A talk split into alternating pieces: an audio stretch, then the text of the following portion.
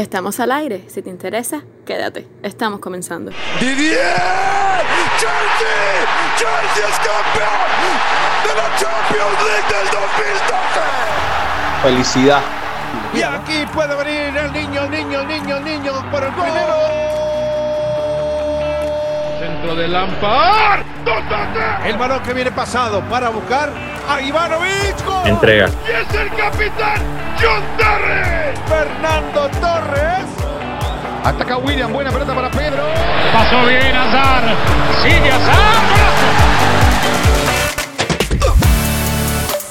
La Jornada Blue, un podcast de Cuba Chelsea. Un saludo amigos, arranca la jornada Blue y hoy, hoy señores, no voy a presentarlo yo. Hoy tengo una persona aquí a mi lado que hace tiempo me está pidiendo la palabra, así que hoy es tu momento, Oscar, te cedo la palabra. Gracias por la introducción y si quieren enterarse de todo lo que aconteció en los dos últimos partidos de esta Premier League 2019-2020, quédate, que enseguida empezamos.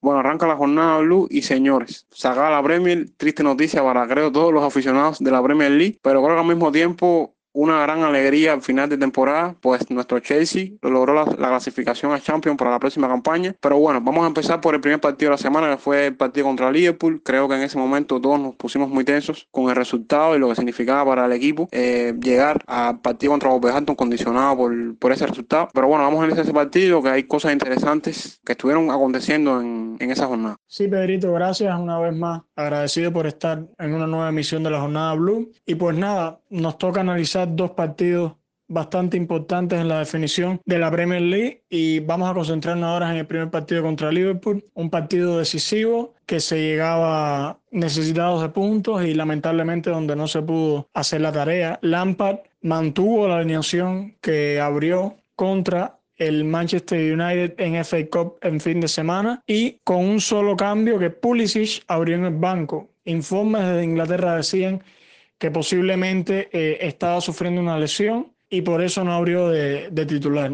Para recordarle a nuestros amigos de la jornada Blue, el esquema eh, consistía en un 3-4-3 con Kepa en la puerta, Aspilicueta, Rudiger y Suma de tres atrás de los centrales y los carrileros Rhys James y Marcos Alonso respectivamente juntos al pivote de Jorginho y Kovacic. En adelante Mount estaba de delantero junto con William respaldados por Giroud como máximo referente en ataque. Sí, Robert, a mí verdaderamente lo que más me sorprendió en primer lugar fue ver a Mount nuevamente de extremo. A ver, Mount tuvo un segundo tiempo espectacular contra Manchester United, pero creo que, el, y lo dije en su momento, que el partido contra United no fue eh, completamente bueno. Y creo que dejar a Pulisic en el banco, creo que fue una sorpresa, ¿no? Sobre todo porque en el partido contra United se había hablado de que él estaba tocado y por eso fue que no abrió ese partido. Pero sí lo esperábamos en este partido y al final no fue así. Y creo que Pulisic, eh, si hubiese abierto titular de ese partido, hubiese sido otra historia. Pudiera ser que el americano estuviese lesionado, pero, pero yo más bien, puedo, por lo que pude ver, de que Cristian salió un nivel a lo que nos ha acostumbrado en sus últimos partidos. Eh, yo pienso que es que Lampard, una vez más, dándole fe al jugador canterano Mason Mount. Todos sabemos que Lampard tiene una fe inquebrantable sobre Mason Mount, dándole así la oportunidad de jugar en muchos partidos durante la temporada con el Chelsea. Es, bueno, siendo así, eh, Mason Mount jugaba su partido 50 con la camiseta de, del Chelsea, es decir, en primera división. Eso no lo había hecho nunca ningún canterano. Dato interesantísimo. Sí, Luis Adrián, eh, la verdad es que Lampard le tiene una fe tremenda muchacho. Más allá de que pienso yo, ¿no? Que ha, han habido algunos partidos que no, no ha estado demasiado fino, pero, pero creo que en general ha tenido una buena temporada y por eso es que Lampard ha confiado en, en un primer momento de él. Para mí es el consentido. Y ese dato que estabas diciendo es muy interesante porque es, un jugador, es el primer jugador de la academia de Chelsea que en la misma temporada de debut eh, juega 50 partidos. Eso es algo, algo curioso y, y sobre todo, que es lo que veo yo eh, desde el punto de vista factible de, este dato, es que un jugador que todavía sigue siendo joven y ya, acumulando 50 partidos en el club, en su misma primera temporada, creo que puede contribuirle a una experiencia y, creo que ya estaríamos hablando un poco de madurez para la próxima temporada. Bueno, vamos entrando entonces a analizar el partido. Eh, lo primero, yo lo que vi, a mí los primeros 20 minutos del equipo me gustaron. A lo mejor me coman, pero yo el partido al principio lo vi bien planteado. Un Chelsea que salió a no ceder espacios y así lo hizo. Tuvo la posesión en los primeros minutos, no llegaron al área. Hubieron, por ejemplo, jugadas de William que podían haber terminado más y no fueron así. Pero igual, más allá de los mismos errores que hemos estado hablando en todo casi todos los programas, creo que los primeros 20 minutos, en cuanto a planteamiento se refiere, creo que estuvieron bien. Ahora, de que no se, no se concretaron las ocasiones, es otra historia. Creo también que el partido hay que analizarlo por momentos, ¿no? Y para eso creo que ustedes me den su opinión, ¿no? Primero, bueno, los primeros 20 minutos para mí estuvieron bien jugados. Luego vino un golazo de Navigator y rápidamente vino un gol polémico tiro libre de, de Trent Alexander Arnold. Hasta ese momento, o sea, todo había sido muy rápido. O sea, creo que no podemos hablar de un mal juego en general cuando vieron dos goles seguidos prácticamente y uno con polémica. Y después de esos goles, bueno, sí vino un, un desconcerto total en cuanto a la ansiedad que tenía el equipo de como sacar alguna especie de resultado viéndose con dos goles de ventaja. Entonces fue que vino el tercer gol, que estaremos hablando de eso eh, más adelante. Eh, Pedrito, yo realmente no, no puedo decir lo mismo. Yo, para mí, un Chelsea que le marcan tres goles en pocos minutos, no creo que sea un equipo que está jugando bien. Creo que el tema Kepa mm, no vamos a tocarlo ahora, vamos a, hablarlo más adelante, pero el resto del equipo, un equipo inofensivo totalmente. Eh, nos, hacen, nos, nos, hicieron tres goles prácticamente en nada. Es verdad que, que, que, la falta no fue falta, hay que, hay que decirlo, pero igual un marcaje muy, muy pobre en el, tercer gol, eh, un error de William. Es decir, yo pienso que, que si no hubiese entrado Pulisic, fue el que realmente cambió el partido, eh, con jugadas eh, fenomenales, creo que hubiera sido una mega goleada. Vamos a hablar claro, realmente el que cambió el partido fue Pulisic. Eso también me gustó, me gustó que cuando, cuando entró Pulisic el equipo se vio con, con ganas de, de, remontar, hubo un cambio de actitud que no, no se había visto en juegos anteriores como el de Sheffield, por ejemplo, que estamos perdiendo y no se vio la misma actitud. Es verdad que, que, que Liverpool nos dio un poquito, tal vez un poco más de espacio, pero también hay que, hay que verlo de otro punto de vista porque al final el Liverpool es un equipo que estaba jugando ese partido, celebrando su título con fuegos artificiales y todo en medio del partido, cosa que considero una falta de respeto, porque eh, una falta de respeto al rival, porque Chelsea sí se estaba jugando algo. Entonces era un partido de trámite y, y al final nos, nos, nos hicieron cinco goles. Entonces hay que analizar también desde ese punto de vista. Bueno, Oscar, ya que hablas de Pulisic, yo pienso que, que realmente el americano no estaba tan lesionado, porque es que entró, revolucionó el partido de manera tal de anotar un golazo prácticamente y dar una asistencia hecha por los dioses que vaya, que también no, no, no podía fallar aquello, ¿me entiendes?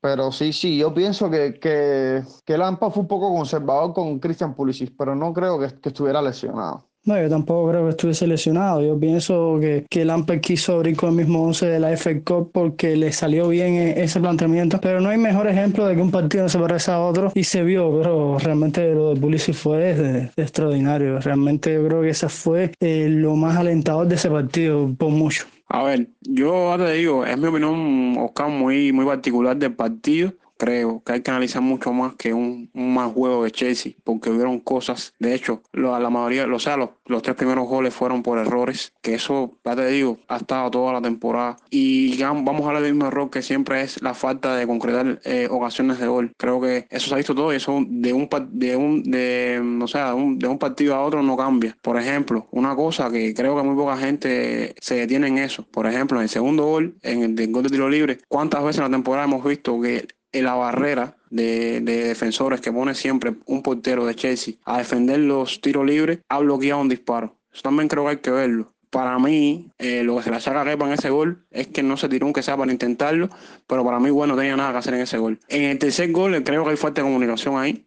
Y, y, ya para mí eso va más allá de individualidades tanto de defensores como porteros. Y creo que es porque hay falta de comunicación entre el portero y la saga, en el acomodamiento y demás, y creo que eso tiene que trabajarlo el staff técnico, no tanto los jugadores, porque puede ser que eso no esté bien, bien trabajado y, y puede ser una realidad, ¿me entiendes? Sí, después del segundo gol para mí hubo desorden y por eso fue que el tercer gol. Y es que hasta ese momento, hasta esos dos momentos, fíjate tú, Liverpool no había tirado a puerta. O sea, como, o sea, hasta, hasta los primeros 20 minutos, Liverpool no había tirado a puerta. ¿Cómo puedes decir entonces que el Chelsea tuvo una, una primera, un primer cuarto de, de hora malo si el equipo rival no había llegado ni siquiera a puerta? Lo que cuando llegó fue clínico y uno fue individualidades, una jugada que no tenía que haber existido y luego vinieron los errores y demás. Ahora, siempre lo dije, creo que Pulisic tenía que haber abierto en el primer momento, precisamente porque es el único jugador que tenemos que desequilibrar el partido. Y lo que decías en el segundo tiempo, de que cuando entró Pulisic, revolucionó el ánimo del equipo, yo no lo vi así. O sea, nunca vi que el equipo dejó de intentarlo, a pesar de, estar en desventaja por 4 a 1. Es cierto que Pulisic entró y tuvo dos jugadas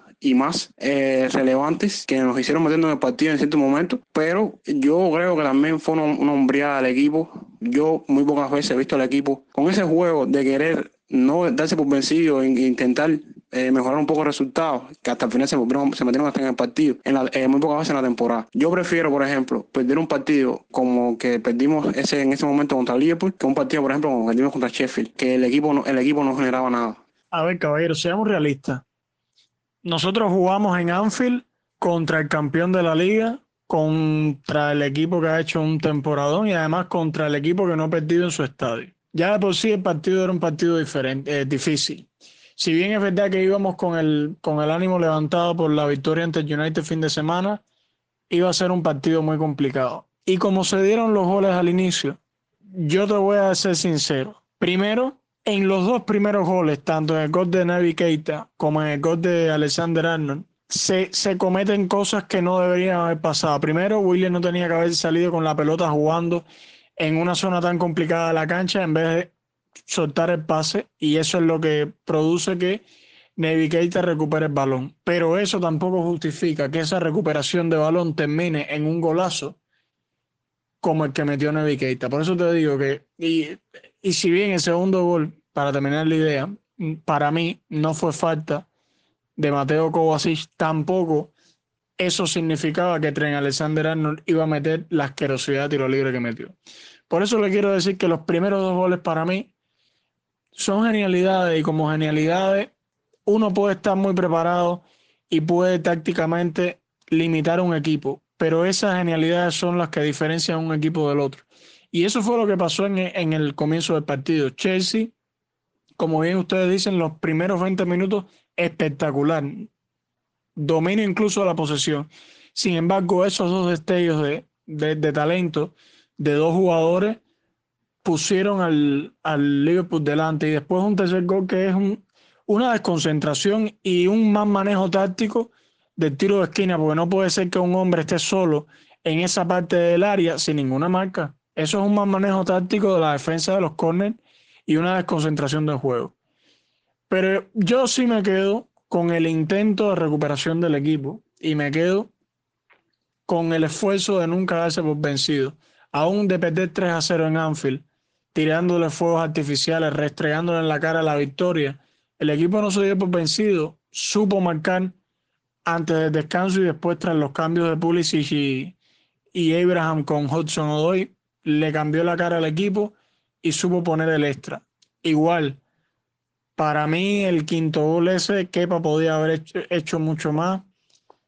Y no quisiera eh, señalar individualidades porque fue una, una pobre eh, expresión de la defensa en ese partido. Pero sí, tengo que señalar a Kepa como, como uno de los principales eh, responsables de, de, ese tipo de, de, goles. Y tenemos estadísticas que refleja que, que Kepa bajo los tres palos para lo menos posible. Yo realmente no, no estoy muy de acuerdo con, con lo que dice Pedro. Eh, yo pienso que estamos pegando un poco de, de conformista. Señores, el Liverpool por muy proyecto eh, que, que esté hecho, es un, un, equipo que estaba jugando, celebrando un campeonato sin presión, festejando un campeonato, se veía incluso en la actitud de los jugadores y nos hizo cinco goles. Por eso creo que deberíamos ser un poco más crítico en, en, este partido. Y es verdad, yo mismo, yo mismo lo digo, la actitud. Hubo otra actitud de los jugadores en cambio de, de otros partidos anteriormente, pero, pero hay que estar claro que, que, el Liverpool para mí estaba media máquina. Bueno, yo te digo, a ver, eh, a mi opinión, yo pienso que ese partido nosotros podíamos haber entregado un poquito más, ya que, ya que comentaba Oscar, el Liverpool ya había ganado su campeonato, había empezado jugando a media máquina. Sencillamente le cayeron los primeros goles, fallamos en, en las defensas y al venirse tres goles en contra, yo pienso que el equipo como que se, se vio un poco que frenado, ¿no? Gracias que, que, bueno, los cambios fueron los que le dieron un poco de vida al partido y, y casi, casi que se pudo remontar ese partido si no hubiera llegado el quinto gol de, de, Liverpool. Bueno, señores, nada, yo respeto su opinión, pero bueno, tengo la misma igual. Yo, sinceramente, no tuve la lectura del partido que tuvieron ustedes, pero pero, bueno, para eso están los criterios, ¿no? Y una cosa también que pasó en el partido y creo también fue noticia durante la semana fue el encontronazo que tuvieron eh, Frank Lampard y Jürgen Klopp en el banquillo. Creo que, que, o sea, todo está en que el banquillo de Liverpool creo que pecó de egocéntrico cuando marcaron los goles y Lampard eso no le gustó mucho y defendió a ese equipo como buen entrenador, ¿no? Incluso en la conferencia de prensa le preguntaron si se arrepentía del, suceso y dijo que desde el punto de vista de que su hija lo vio diciendo esas palabras, por supuesto que se arrepiente, pero eh, desde el punto de vista de que está defendiendo a su club y a su equipo, por supuesto que no. Palabras creo que, que vaya, están ensalzando lo que se viene para la próxima temporada en un enfrentamiento de Liverpool y Chelsea. Sí, yo pienso que Lampard hizo bien y al final hizo lo que tal vez cualquier entrenador ha hecho. Eh, dicen que todo vino por la falta que, que cometió Kovacic, que no fue falta, pero bueno, la pitaron y los cuerpos técnicos del Liverpool lo celebraron, a lo mejor un poco más eufórico de, lo que se esperaba. Y tal vez eh, Lampard se molestó, no sé bien, realmente no, no es que haya mucho, muchos tomos que se vea lo que pasó, pero creo que hizo lo que cualquier entrenador hubiera hecho. por supuesto, los fanáticos del Liverpool defendieron a su entrenador y creo que, que él hizo bien. ¿no? Son cosas que pasan en un partido y más cuando el Chelsea sí se estaba jugando algo. Por eso digo que, digo que, que los fuegos artificiales me molestaron, porque no sé si la culpa es del club o de, o de los aficionados, pero para mí es una falta de respeto en medio de un partido estar celebrando cuando el Chelsea sí se estaba jugando. El Liverpool estaba festeando, pero el Chelsea sí se estaba jugando su pase Champions. Era un partido muy importante para el Chelsea.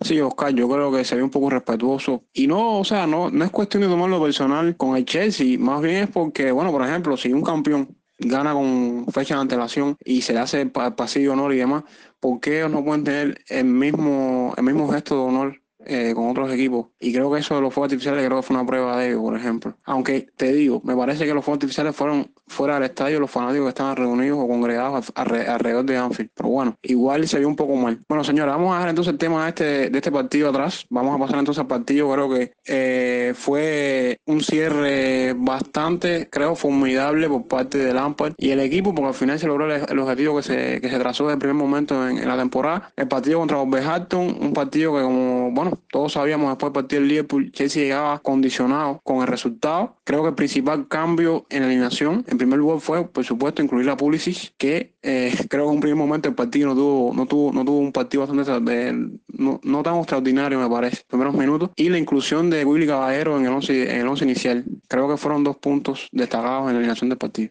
Bueno, Perito, yo te digo, lo de Pulisic se veía venir por, por el cierre partido contra Liverpool y lo de Kepa también me lo vi venir. No sé por qué, pero siempre tuve la sensación de que Kepa no iba a salir de regular, que saldría Willy Caballero a defender la portería de, del Chelsea. Y, bueno, realmente tuvo sus cositas, pero dejó la puerta en cero. Lo más destacado de ese partido es que a pesar de la actuación en Liverpool, Lampard repite el esquema 3-4-3 y hace, manda ciertos mensajes. Por ejemplo, en la puerta abre Caballero en detrimento de Kepa, lo que justifica lo que estábamos hablando de los errores del portero contra el partido en el partido contra el Liverpool y eh, también envía otra señal de rectificación cuando esta vez sí Pulisic abre desde la titularidad.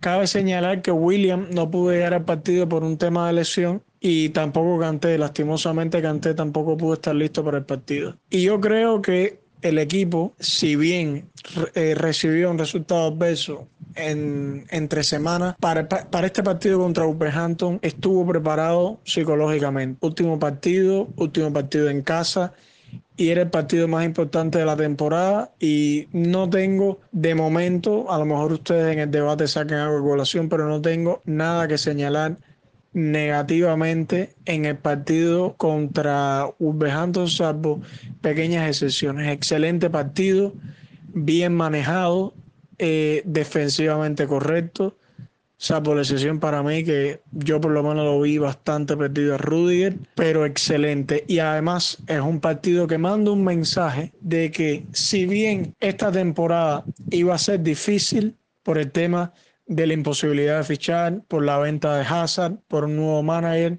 el partido lo termina luciendo y destacando Mason Mount, pero Mason Mount como un símbolo de la juventud y de Coham que era, lo que, que era quien tenía que asumir esta temporada. Y a pesar de los altos y bajos, el último partido que garantizó la clasificación a Champions lo garantizó Cobham y lo garantizó una joven promesa como Mason Mount. Yo pienso que uno de los puntos más importantes del partido contra Wolverhampton es la portería. Creo que ya se acabó la, se le terminó la paciencia a Lampard, como se le terminó a muchos fanáticos. Eh, venimos hablando de, de, la ¿cómo decir? De la falta de actitud sobre todo que está teniendo que para allá hasta un desentendimiento con los defensas, no se tira, no sale a contar un centro, está, no sale mucho la portería, se le achaca mucho eso. Y es increíble como un portero, como es Willy Caballero, que es un portero veterano, es un abuelo prácticamente, solamente hay que verlo. Eh, recordemos el partido del Leicester, del Leicester en, en FA Cup, dejó la puerta en cero, partido contra United luego, le marca un gol de penal, si no hubiera sido también un puerta en cero, y ahora este partido lo vuelve a dejar en cero decir, hay otra seguridad. Yo pienso que de los partidos que quedan, creo que vamos a terminar con este portero. Y del resto del partido, yo creo que lo principal que, que, quiero destacar son dos cosas. Y son los dos jugadores que marcaron gol. Como dice eh, Robert eh, creo que termina una campaña brillante, siendo joven revelación de la temporada, eh, encabezando ese grupo de jóvenes que vienen siendo el futuro de Chelsea. Creo que, que se graduó de honores, eh, como el más aventajado de la clase, como para decirlo de alguna manera. Y el otro es Giroud, que me atrevo a decir que es el jugador más importante del equipo ahora mismo y sin duda el mejor después de, de, este parón. Creo que es lo más importante para destacar. Bueno, sí, Oscar. Eh, relevante la actuación de Mason Mount durante toda la temporada. Estamos, estamos en presencia de una, una gran joya, un pupilo de Lampard que, que lo vamos a seguir viendo. Y bueno, qué cierre, qué cierre de campaña, muchachos. Teniendo, jugando su partido 51 frente a Wolverhampton, anotando 8 goles en todas las competiciones y 5 asistencias con la, con la asistencia de, de Giroud. Y hablando de Giroud, como el delantero que ha tenido que tomar lo, el timón de este barco y anotar, sacarnos de muchos apuros frente a Liverpool, abriendo un marcador, frente a Wolverhampton, disputando una pelota entre los centrales, de, tratando de desmarcarse del portero, marcando gol, sigue demostrando que, que es necesario y que Lampard no se ha eh, equivocado con la oportunidad que le está dando al veterano delantero, que tendremos una temporada más y creo que lo vamos a ver viendo anotar, lo vamos a ver anotar muchos goles más. Contentísimo con el equipo en esta actuación frente a los Wolves y contentísimo con la clasificación a la Champions. Bueno, señores, rapidito ahí quiero darle unos datos del partido. Por ejemplo, Mason Mount con el gol que le marcó a Wolverhampton se convirtió en el segundo jugador desde Frank Lampard, inglés, en marcar un tiro libre en el Chelsea. Algo bastante curioso, puesto que Lampard ya hace mucho tiempo dejó de jugar en el Chelsea. Y el otro dato es que Lampard, con el cuarto puesto alcanzado en el final de temporada, se convierte en el segundo entrenador inglés desde la temporada 94-95 en alcanzar un puesto tan alto en la clasificación de la Premier League. De hecho, en la era Premier es el primero. Eh, o sea, es el entrenador que más alto ha llegado a la tabla de posiciones.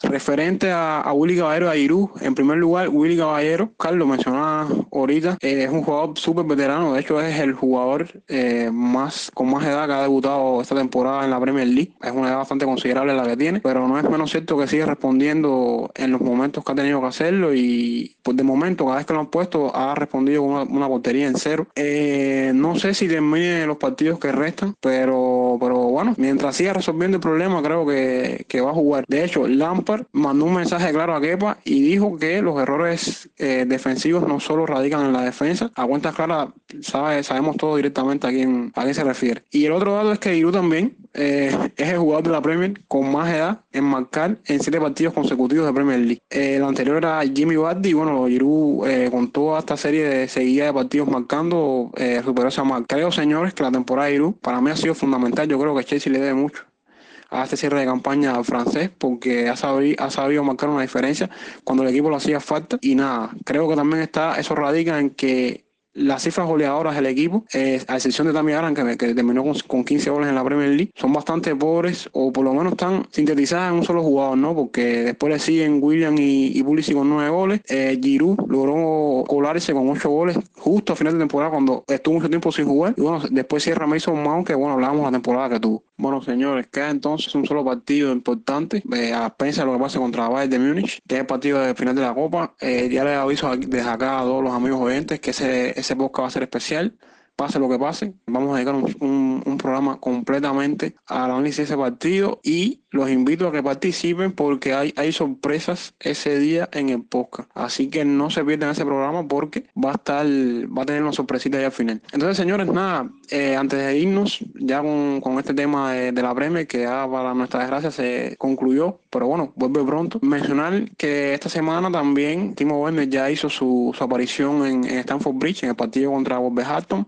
Estuvo presente, también entrenó con el club. Y bueno, señores, nada, solo nos restos los pronósticos de cada uno para el partido contra Arsenal en la final de la Copa FA. Todos estamos deseando acá que sea el primer título de Lampard. Creo que lo necesita como técnico, creo que los jugadores quieren que lo gane. Entonces, ¿qué, creen ustedes que pasará en ese partido? Bueno, sí, Pedrito, yo pienso que yo en lo personal no espero de cosa que victoria. Eh, el Arsenal sabemos dónde terminó la tabla, ni tan siquiera clasificó Europa League. Eh, muy irregular, pero bueno, también nosotros hemos sido irregulares, pero Creo que cerraríamos con broche de oro esta temporada eh, un título, así que doy un resultado de 2 a 1, eh, porque creo que igual va a ser un partido muy, muy difícil. Y realmente lo que dije ya, eh, una temporada con un título y clasificada a Champions me parece que más que satisfactoria a pesar de todo, teniendo en cuenta todo lo, todo lo que ha pasado este equipo desde el principio de temporada con Lampard y con las salidas, con las sanciones. Así que creo que esa es mi conclusión, que se puede considerar una temporada muy buena.